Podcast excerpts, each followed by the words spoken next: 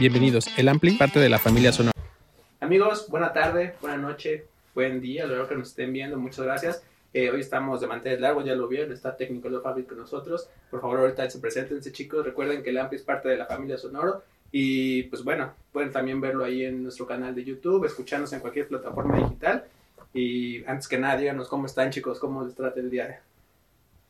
Bien, contentos de estar aquí con ustedes. Qué buena onda que se pudieron dar el rol. Gracias. Sí, muy contentos. Antes que nada, y vamos a empezar por el final. Tienen un show el 5 de octubre en el Teatro Metropolitan. ¿Es la primera vez que hacen Metropolitan? Así es. Ok, están emocionados, listos, Uy, eh, muy nerviosos. De todo. muy listos, muy emocionados, muy nerviosos, claro. Ujú. Siempre un primer Metropolitan, un primer show de esa, de esa magnitud, como que si, si uno le quiere meter como toda la creatividad y toda esa energía y toda ese- esa pasión. Ok.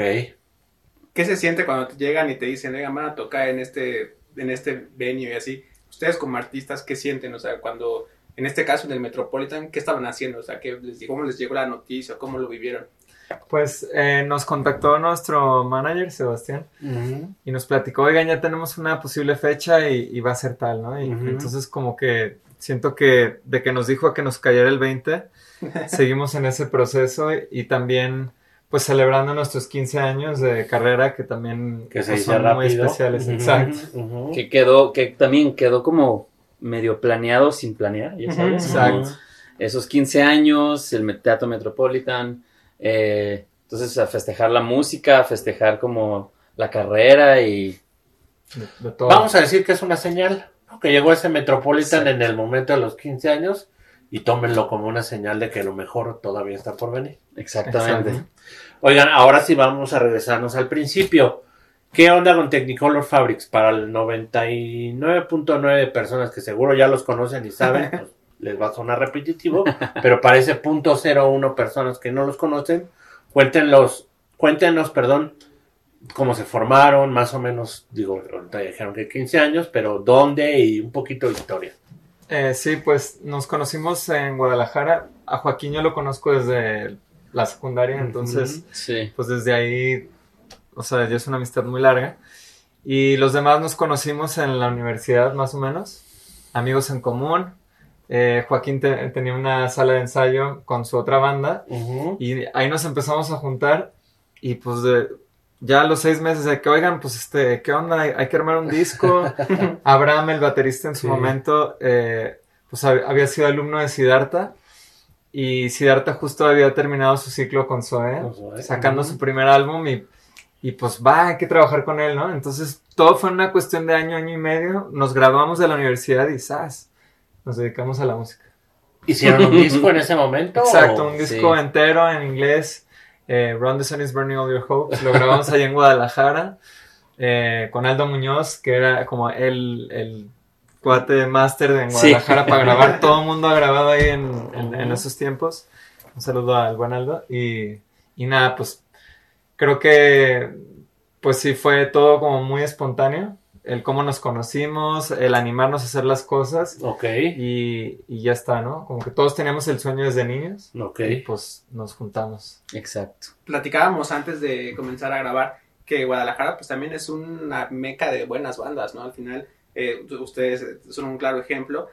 Cuando ustedes comenzaron como, y ahorita en, el, en la actualidad, ¿cómo perciben el movimiento de la industria musical, tanto en Guadalajara que empezaron, o cuál fue la necesidad de a lo mejor de salir a, otro, a otros lados? Porque la banda comenzó a tener más, eh, más impresiones, más, más de todo, ¿o cómo, cómo fue este proceso? Sí, a mí recuerdo que cuando estábamos empezando, eh, Porter era quien estaba haciendo mucho ruido acá Sí. y quien era como mucho el estandarte de, de cualquier banda tapatía, ¿no? Entonces era como de, wow, ¿cómo lo hicieron? Y qué cool todo lo que están haciendo. Y, Sí, justo. ¿no? Entonces, eh, siempre ha sido Guadalajara como un, un semillero, ¿no? Como de buenas... Ándale, esa palabra es la que no... no, no- Un semillero, ajá, de, bu- de buena música, de buenos artistas, no nomás música, Diseño. diseño, de todo. Entonces, eh, estar como bien envueltos de eso pues, estuvo, estuvo bien padre. Eh, y también, o sea, previo a nosotros también estuvo, no sé, Plástico, Pito Pérez, ¿no? Como grandes, Uh, Pito Pérez, sí. grandes bandas. eh, y ahora, pues bueno, tenemos al mismísimo Peso Pluma también siendo de- del mismo estado, Claro, ¿no? Entonces, Maná, Peso Pluma, de todo. Sí, esto. sí, sí. Velanova. Velanova que regresa, ¿no? Creo que escuché. Velanova que regresan, Todo por un un segundo TikTok, aire. Exacto. Por un TikTok. Bueno, ahorita pasamos a las redes sociales. Oigan, ¿y a ustedes les ha tocado, y es una pregunta que hacemos constantemente aquí en el Ampli, este traslado como de primero, no, híjole, voy a invertir mis ahorros en producir un CD, Ujú. eh, maquilar, ponerlo a la venta, distribuirlo, que era todo un rollo, porque a veces en las cadenas grandes de venta de discos pues, era un rollo entrar, que vendieran tu disco, pero ya después les tocó el paso al digital, que puede ser más sencillo, tiene sus pros y sus contras, pero que de alguna forma es como que le llega su música a más gente, es más fácil que le llegue su música a más gente. ¿Cómo se sintieron ustedes en esta evolución entre, entre la música física y ahora las plataformas de streaming? Pues yo, yo siento que en, en el formato anterior, eh, justo a nosotros nos tocó esa transición. Entonces, creo que lo más difícil al principio fue entrar a la alberca, eh, poder, poder, eh, conectar con las estaciones de radio, Sí, con eh, los periódicos. Afortunadamente tuvimos eh, aliados como RMX que pues estuvieron siempre desde el inicio con nosotros, con Gonzalo Oliveros y, y otros personajes que, que nos Un fueron saludo a apoyando. Gonzalo. Un saludo a Gonzalo. Eh, y después, pues fue tratar de conquistar la Ciudad de México y, y, pues como todo al principio, pues vas de puerta en puerta y te van cerrando. Pero luego ya se fueron abriendo al, al proyecto y también creo que ayudó bastante cuando hicimos la transición de cantar en inglés a español, que ayudó a que las estaciones de radio nos pusieran más atención. ¿Cómo se convencieron de eso? Yo, la verdad, soy una persona más grande que ustedes. He trabajado en esto del rock algunos años. Y, yo siempre soy, híjole, a veces me da pena hasta confesarlo, pero soy un, defensor de que las bandas mexicanas deben, tienen que cantar en español.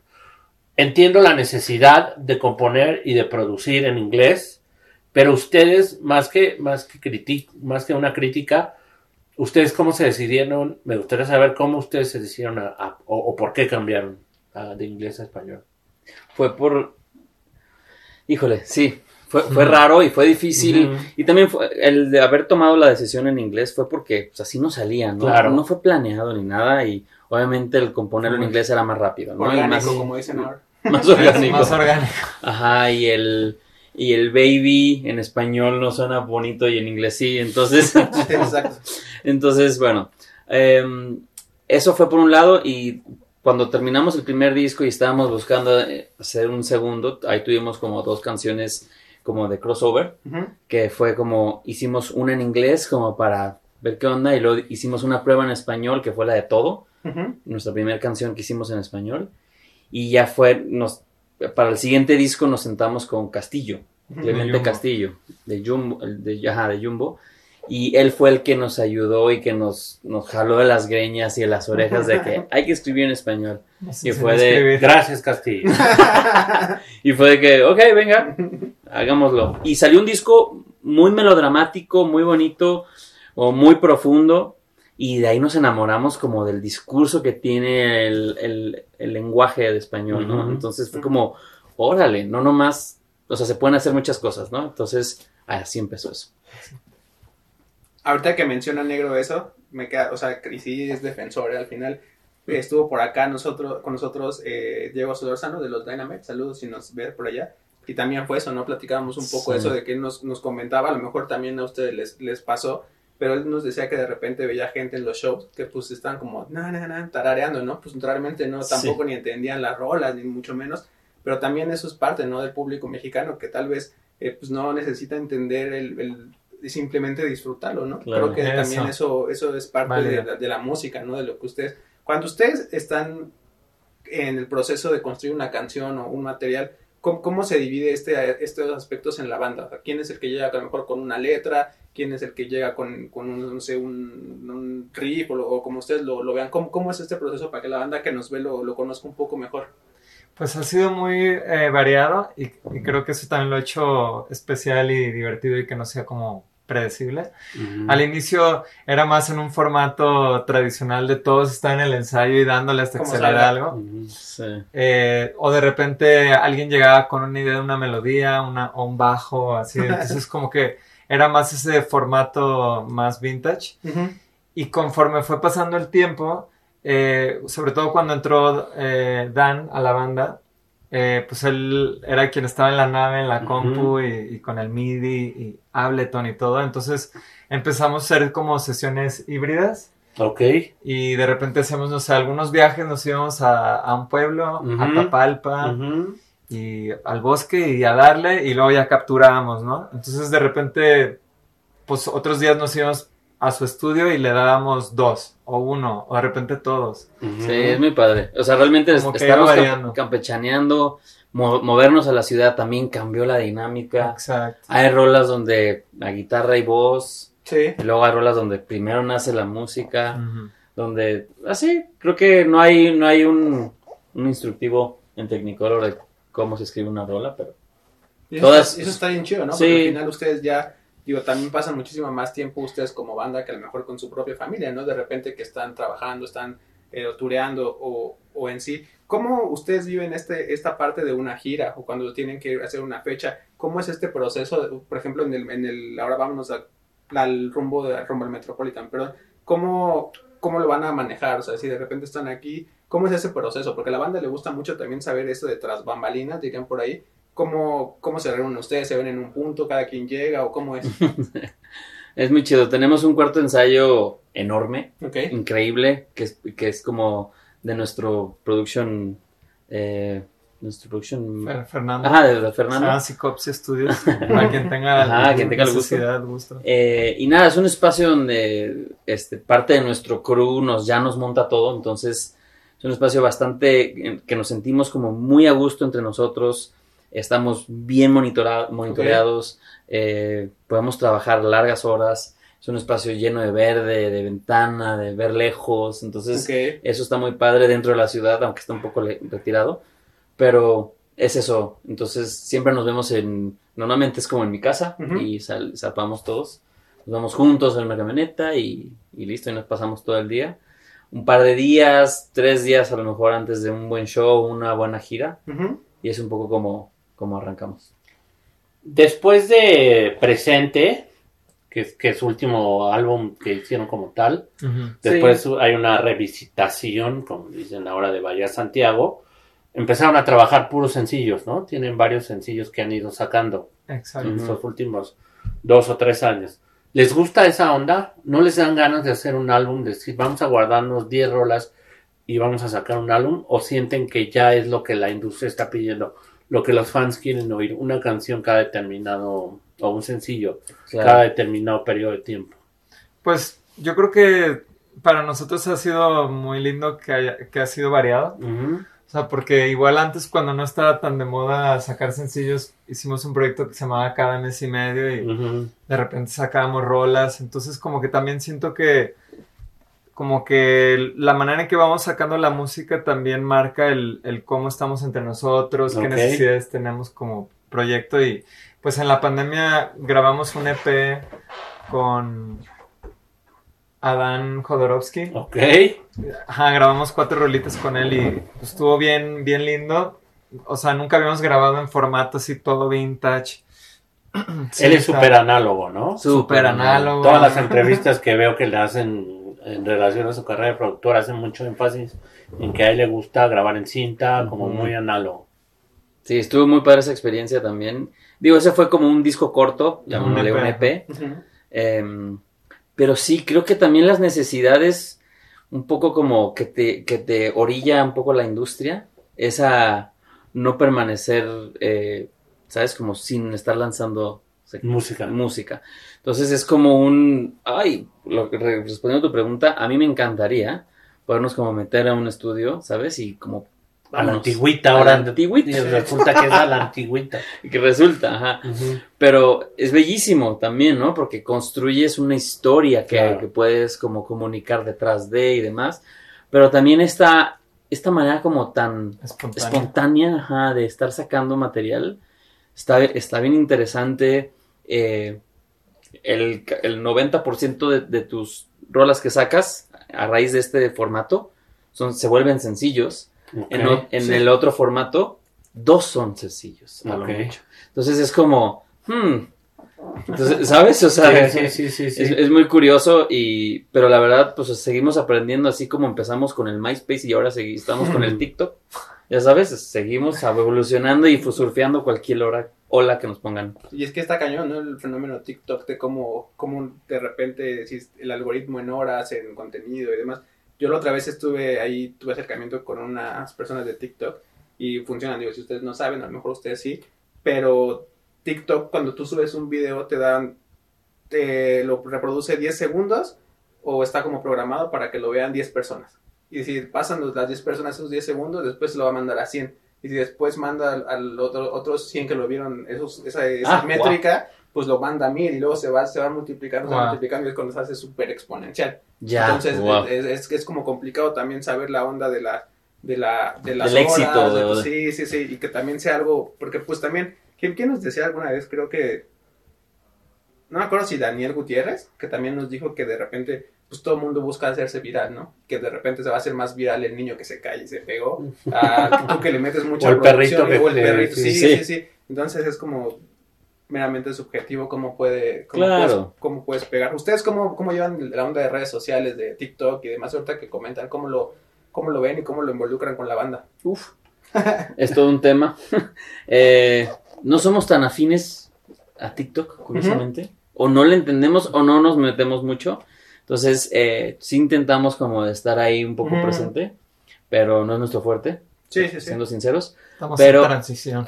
exacto Está en Instagram. Sí, estamos en Instagram, nos encanta esa plataforma. Creo que Es le damos, amigable, ajá, nosotros los reels, le damos ahí chido a los reels también. Entonces, eh, como que cada quien elige un poco sus, sus plataformas. Y creo que, regresando como a tu tema, como de hacernos viral y todo el mundo, todo mundo busca como el, ese viralismo. Creo que en Technicolor como que estamos muy como seguros que estamos buscando hacer buenas rolas. No, no sabemos hacernos Claro. viral y no ni entendemos ni sabríamos como por dónde llevarlo. Simplemente es O sea, no estamos cerrados a hacernos virales, exacto, pero, pero como Sí, que tampoco es que. no la estamos buscando. Ajá, no lo estamos buscando, pero al mismo tiempo, pues también tratando de adaptarnos un poco. Y, y al mismo tiempo, o sea, igual voy a sonar un poco vintage, pero yo lo que, lo que se me hace muy loco de lo que ha pasado, sobre todo este último año, es que pues todo se ha vuelto una tendencia y realmente no nos damos ese espacio para profundizar en aquello que estamos consumiendo. Entonces como que siento que nos estamos volviendo como más tontos. O sea, que no estamos ¿Sí? como, como que nada más, ah, mira, el niño se cayó, ah, o qué buen coro, ¿no? De que ahora ya no escuchamos las rolas enteras, escuchas Para que no suene tan feo, más robóticos. más robotizados. Sí, sí, sí, claro. Somos un, un pedazo chiquito de un algoritmo también. Eso. ¿Sabes? Claro. Hijo, la palabra algoritmo es como de novela de ciencia ficción. Híjole, Diabólica. sí, sí, sí, Ah, miedo. Llegaron a ver la película esta o documental de Netflix, no me acuerdo cómo se llama, de que es con base en todo esto de cómo trabaja, o sea, como que de repente dentro de, de tu celular están como tres personitas que de repente ven, eh, tú estás Ah, feliz, sí. tú estás, o tú eres, eh, no sé, Sí. qué vas a comprar y todo, entonces como que Sí, sí, un sí, poquito sí, de todo el mecanismo. No Claro. me acuerdo, si nos acordamos aquí los ponemos en, Sí, sí, sí. la descripción para que lo, lo vean, pero pues bueno, vamos a regresar también a la onda. Tocaron un tema muy importante de la producción como más analógica y, y en sí ustedes cómo hacen todo este proceso, si son como más fieles a, a la antigüita o también están como, les gusta experimentar mucho. Se los pregunto porque también, eh, digo, yo no soy músico ni, ni mucho menos, pero me llamó también mucho la atención. Es que luego mi cabeza divaga con, con los invitados que vienen, pero me acuerdo mucho de Lino Nava que nos dijo que él es súper en contra de no conectar su guitarra con el tradicional cable porque dice que cuando es, que hay como cierto delay o no sé qué. ¿Ustedes cómo, cómo, cómo viven este, esta parte de, pues, de la producción y de la ejecución? De la parte, ajá, como... Pues creo que sí estamos como muy... Como un poco actualizados, vamos.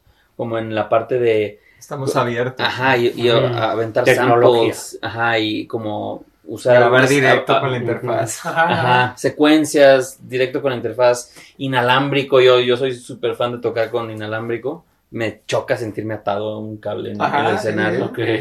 Ok. Eh, Autotune, poquito. un poquito. Eh, El necesario. Sí, el sí, necesario. Un poco de maquillaje. Sí, sí, sí. Pero no más poquito. Claro, la cuantizada, por supuesto, el trabajo de, de mezcla y demás. Creo No, que son herramientas. todo eso es, exacto, todo eso son herramientas. Y creo que, así como decíamos, nos gusta surfear como, Claro. ¿no? Como con todos los escenarios posibles y nos gusta lo análogo definitivamente. Sí, claro.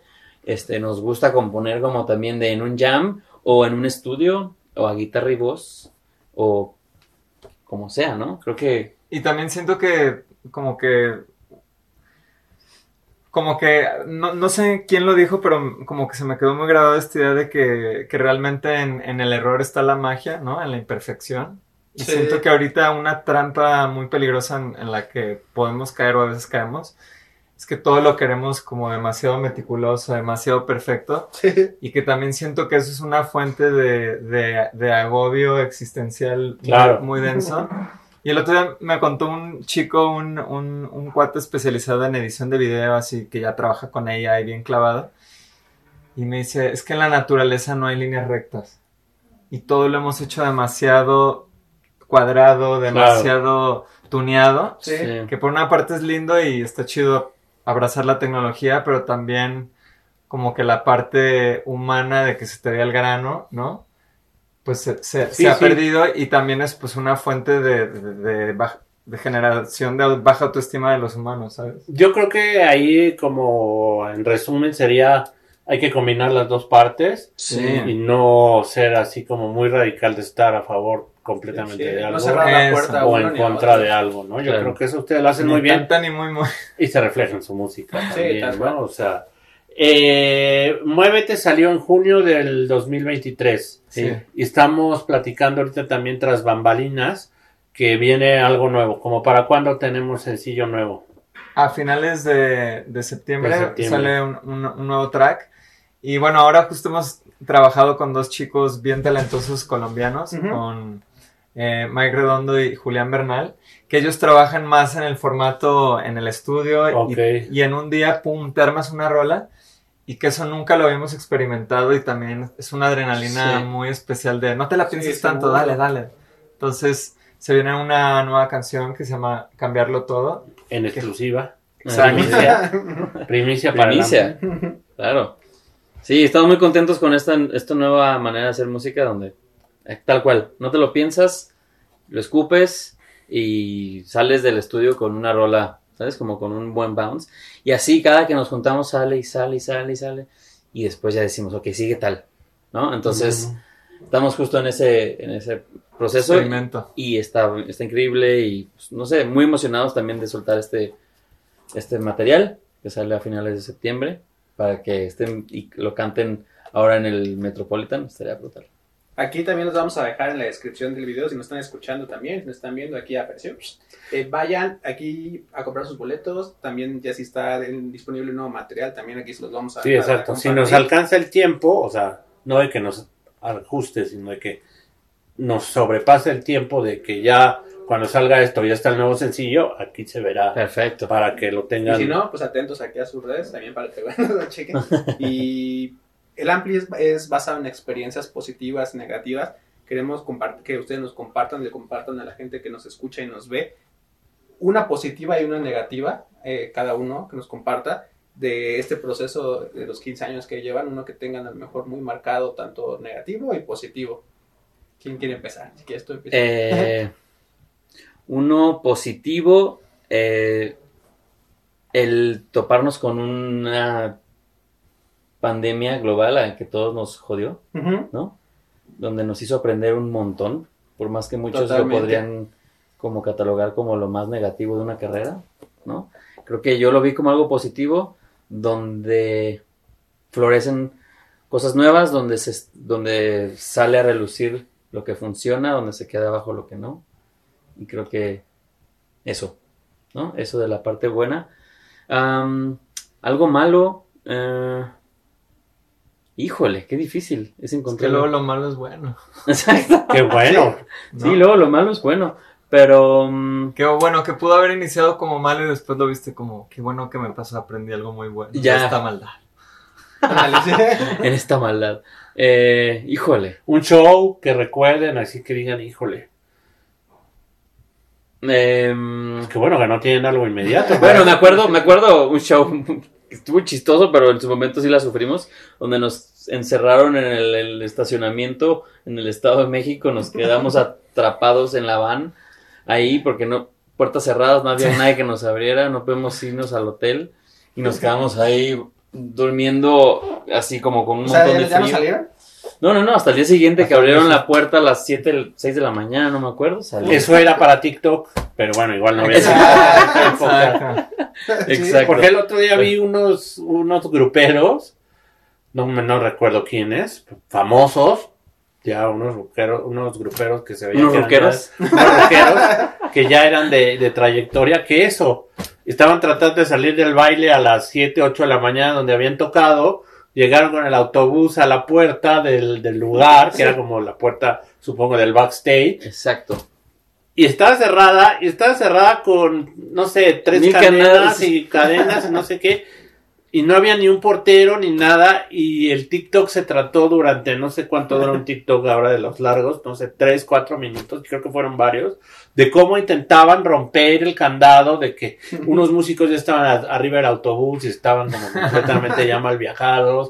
El chofer y supongo que el staff de la banda, del grupo estaban afuera y creo que se tardaron, no sé, dos horas. Y de eso se trató el TikTok. Y vi el número de reproducciones y dije, madre mía, espero que de esto no se trate la música ahora, ¿no? O sea, como no, la gente... Sí, sí, sí, le Es muy encanta. raro eso, sí, ¿no? sí, sí, le encanta el chisme y, absurdas, sí. ujú. y le encanta como ver tragedias. También. Y también, como decimos, no es ni satanizarlo, o sea, no, nada más tomarlo por donde es. ¿Qué va a pasar en el Metropolitan el 5 de octubre? Así, a grandes rasgos, un recorrido por su carrera musical. Bueno, yo- Invitados. ahora me toca. Ay, perdóname. Perdóname. No, échalas, échalas. está tripeando Esta es tu casa, échalas. Tiempo nos sobra. Eso. Eh, bien, pues creo que la, una muy positiva es que, que ninguno de nosotros viene de familia de músicos. Eh, Lo que, cual es mucho decir. que, Sí. ni- que, que somos primera generación que se ha atrevido a dedicarse a la música y que siento que eso le dio como una parte como muy naive, muy ingenua a la hora de, de soñar, crear, este, como que si- siento que nos hemos ido formando como músicos, porque ninguno fuimos a la escuela de música. Bueno, Yogi fue el que más fue, creo. Ujú. Eh, y siento que, pues no, o sea, seguimos, como que ha sido con la experiencia que nos hemos ido formando y, a- y- y de repente, pues a, a chanclazos. Entonces creo que eso ha sido muy positivo porque le hemos dado espacio a la imaginación Sí. y no entrar en este candado de que de repente puede ser muy restrictivo, ¿no? Algún día te vas a dormir, bueno, empezando cuando empezaron tu carrera, has de, has de haber pensado, híjole, ya hice una rola. Y yo Exacto. ni, ni músico soy. ¿no? Exacto. O sea, como nosotros que estamos sentados aquí ya llevamos, ¿qué? 70, 80 programas y ni conductores éramos. ¿verdad? y ahora nos sale ya más natural, pero Eso bueno, es. es, Exacto. ¿no? Vaya, y ya nuestros algo malo. ¿no? Sí, y malo creo que, bueno, hablando yo en particular, como que antes de la pandemia, digo, muy agradecido con las giras que hicimos en el pasado, muy extensas Ujú. por muchas ciudades, pero tener que lidiar con el- las trasnochadas, con todo el sistema nervioso alterado, tripeado, de repente sentirte deprimido porque no sabes qué. Como que siento que eso, el después de haber experimentado la pandemia y regresar a las canchas de nuevo desde otro lugar, como que el, el, el, el cuidarse, el, el tener más conciencia sobre lo que representa que un artista se esté moviendo de un lugar a otro y, y lo que eso ge- genera impacto en su salud mental. Creo que eso es un paso evolutivo para la industria Claro, que todos estamos aprendiendo. ¿Hicieron shows en streaming en la pandemia? Sí. ¿Se Sí, entraron a esa ahí. modalidad? A uno del... el est- estelar, ¿no? Ay, nos, también hicimos uno en el Foro Sol de... De Sí. autos, con autos. Ajá, Mm, autocine. creo que es Estuvo muy chido. Estuvo muy bueno. Muy loco. Superproducción y todo el mundo pitando. Eso, ¿quién nos dijo Marcelo, no? Que, Sí. que fue como los aplausos eran los claxons. Sí, sí, sí. Sí, estuvo Eso. increíble. Bueno, entonces ahora sí, este, antes de que te interrumpiera, les preguntaba qué va a pasar en, en el Metropolitan el 5 de octubre.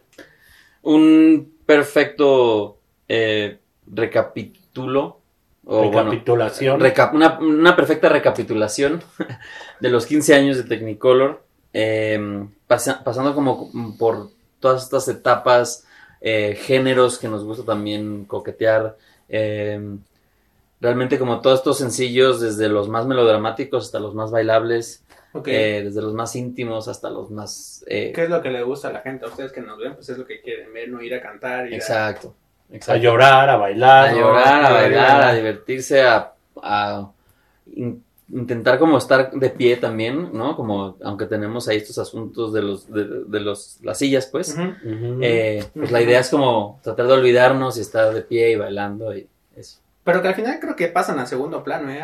Yo he estado y... Sí, y el siempre- Metropolitan sí se presta. Y es un lugar bien padre Sí. para, para Sí, muy ustedes como épico. banda. Digo, se han tocado grupos de salsa o así que. Exacto, Exacto. exacto. No, que no. sí, se arma el bailón ¿cómo ahí en los pasillitos. Exacto, exacto. Invitados especiales, no nos tienen que decir. Van Sí. a ser sorpresa. Tendremos ahí algunos invitados. Para que la gente se anime más y vayan ahorita ahí, allá saben dónde a comprar sus boletos.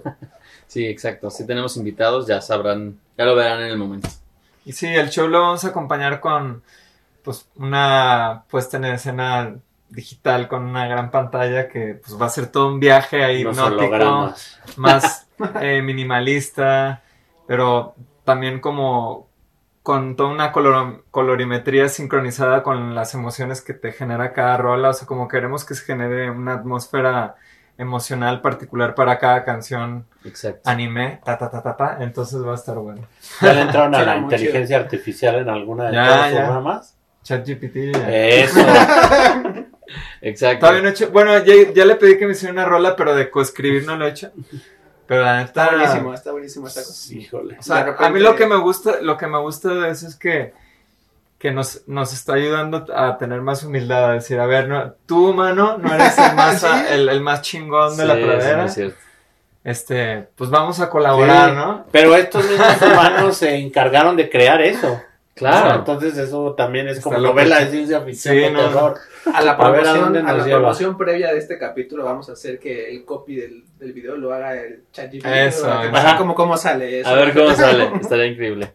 ¿Qué extraña de Guadalajara? ¿Nada? ¿O van seguido, no? También supongo. Una torta ahogada. Ah, cada vez menos, ¿eh? Curiosamente. Sí, pero vez- sus familias están allá. Sí, sí, sí. Bueno, la mía sí. Sí. Ok. ¿Tú? Eh, La mía está mixta, la mitad viene en Veracruz y la mitad en Guadalajara. Veracruz, qué rico. Sí. sí. A mí, bueno, creo que lo que más extraña allá es, bueno, yo igual y si voy un poquito más seguido, eh, pues los amigos, las amigas que pues, realmente Mm. te conocen de, tu- Mm. de siempre, ¿no? Los amigos de que te conocen desde los cinco Sí, años. sí, sí, sí. Y pues también de repente los familiares y, y bueno, las tortas ahogadas son buenísimas, la neta. Sí, no, familia y amigos definitivamente. Y Es las- lo que más pesa, ¿no? Yo creo. Sí. Y las carnitas. También pesan, que no hay tan buenas aquí. Es que la comida en Guadalajara es espectacular. Sí, sí, sí. Yo hace poco fui a una boda y sí, no. Uno no se Me cansa la de pasé decirlo. comiendo y desayunando tortas. Soy fan de las tortas ahogadas, pero en particular me recomendó en un lugar, no me acuerdo bien. Yo estaba ahí en el hotel, tal vez ustedes lo conocen, en el Presidente. Ya. Ah, Como sí. unas cuadras está tras una callecita de muchos comercios. Ujú. Y están las tortas ahí, no me acuerdo cómo se llaman, pero están, Órale. están buenísimas. Uf. Si me acuerdo Es del una vuelta a pongo. Pues algo más que quieren decir. Esperen nuevo sencillo, show Metropolitan. Hablamos del Cervantino también, que eso es finales de octubre. Exacto, vamos al Cervantino a finales de octubre. Es su primera vez en Sí, el la. Cervantino. Sí, Es también una experiencia religiosa, como decía. Enrique Iglesias. No, les va a encantar, es un lugar... Es que Guanajuato esa semana o esas dos semanas exacto. se llena de una vibra increíble. Increíble. y tocar, digo, yo no soy músico, pero me ha tocado ir con, con proyectos ahí a, a trabajar al, a la Lóndiga, Mm. es increíble. La gente tiene una recepción, están muy abiertos, ya traen unas copitas de vino encima, entonces se arma chido y es un lugar histórico y es al aire libre, ¿no? Exacto. Y ya no hay lluvia, esperemos. Y creo que Sí. la logística es muy, o sea, muy buena, Sí. ¿no? Que tienen ahí con todo esto de parte del gobierno y demás. Creo que sí le... Sí, se pone muy mucho bien. presupuesto Mucha ahí. suerte. Ah, muchas No, gracias. muchas gracias. Sí, que vengan cosas, cosas chidas. Seguramente ahí estaremos diciéndole a la gente de técnico. Ahí les vamos a poner la información. Aquí va a aparecer, díganle en sus redes sociales a la banda para que Claro. nos sigan. Sí, síganos ahí en, en Instagram, que como ya vieron es nuestra red, que le pegamos más atención. Eh, estamos como Technicolor Fab. Aquí van a aparecer. Y eh, también en Facebook eh, estamos Technicolor Fabrics y em, en Twitter también como Technicolor Fab. Oye, yo Bueno, X. por último les quiero hacer una pregunta de una, una chica que, que quiere saber esto. Eh, ¿Cómo fue la colaboración con Siddhartha? Porque es muy fan con Siddhartha. Y me, me dijo, "Haz esa pregunta, por favor. Y bueno, pues aquí está. Ah, buena pregunta, claro. Estuvo muy padre. eh, bueno, ese disco lo habíamos como empezado a trabajar con Siddhartha, como él como productor. Fuma no era una rola que estuviera en, como, como en los trabajos de preproducción, como porque ya teníamos bastantes rolas que Siddhartha había elegido, que, nuestras que teníamos como en el cajón guardadas. eh, y, di- y dijo, ah, vamos a trabajar esta, esta, esta, esta, y pues trabajé en nuevas. Y en la sesión de preproducción, que nos fuimos una semana a un, a un bosque, eh, literal ahí estando entre break y break, salió, nos quedamos llameando algunos ahí tocando y se armó esta, esta rola, o bueno, este pedazo de música. Y Siddhartha dijo, un momento, un momento, está buenísimo. y nada, se, se juntaron Juan Pablo y Siddhartha y empezaron a escribir la canción. Y nos quedamos tocando y, y hasta como a las 3, 4 de la mañana Sí, nos, muy nos le mágica quedamos dando a esa rola y tal cual ahí como llameando y todo muy padre. De eso se trata la música, sí, de la digo, magia. Sí, sí, sí. Digo, seguramente ya sabemos, el show en el Metropolitan va a ser una garantía y pues ahí va a estar la incógnita, estará o no estará. Eso de ¿Estará entre o los no estará? invitados, Ahí compren sus tickets y Eso. muchas gracias por darse la vuelta. Muchas Gracias. Las Gracias. De las suertes para Qué bueno que vinieron, vienen. esta es su casa. Gracias. Increíble, hermano. Y Muchas, pues muchas gracias. Mucha gracias. suerte en los Gracias, shows. muy bueno. Nos vemos en la próxima. Gracias a todos. Gracias. Recuerden suscribirse al mejor podcast del condado. Vayan a dar la amor a las redes de los de King Colors. Y nos vemos en la próxima. Gracias. Gracias. Listo. It is Ryan here, and I have a question for you. What do you do when you win? Like, are you a fist pumper? A woohooer, a hand clapper, a high fiver. I kind of like the high five, but if you want to hone in on those winning moves, check out Chumba Casino. At chumbacasino.com, choose from hundreds of social casino style games for your chance to redeem serious cash prizes. There are new game releases weekly, plus free daily bonuses. So don't wait. Start having the most fun ever at chumbacasino.com. No purchase necessary. Group. Void were prohibited by law. See terms and conditions. 18 plus.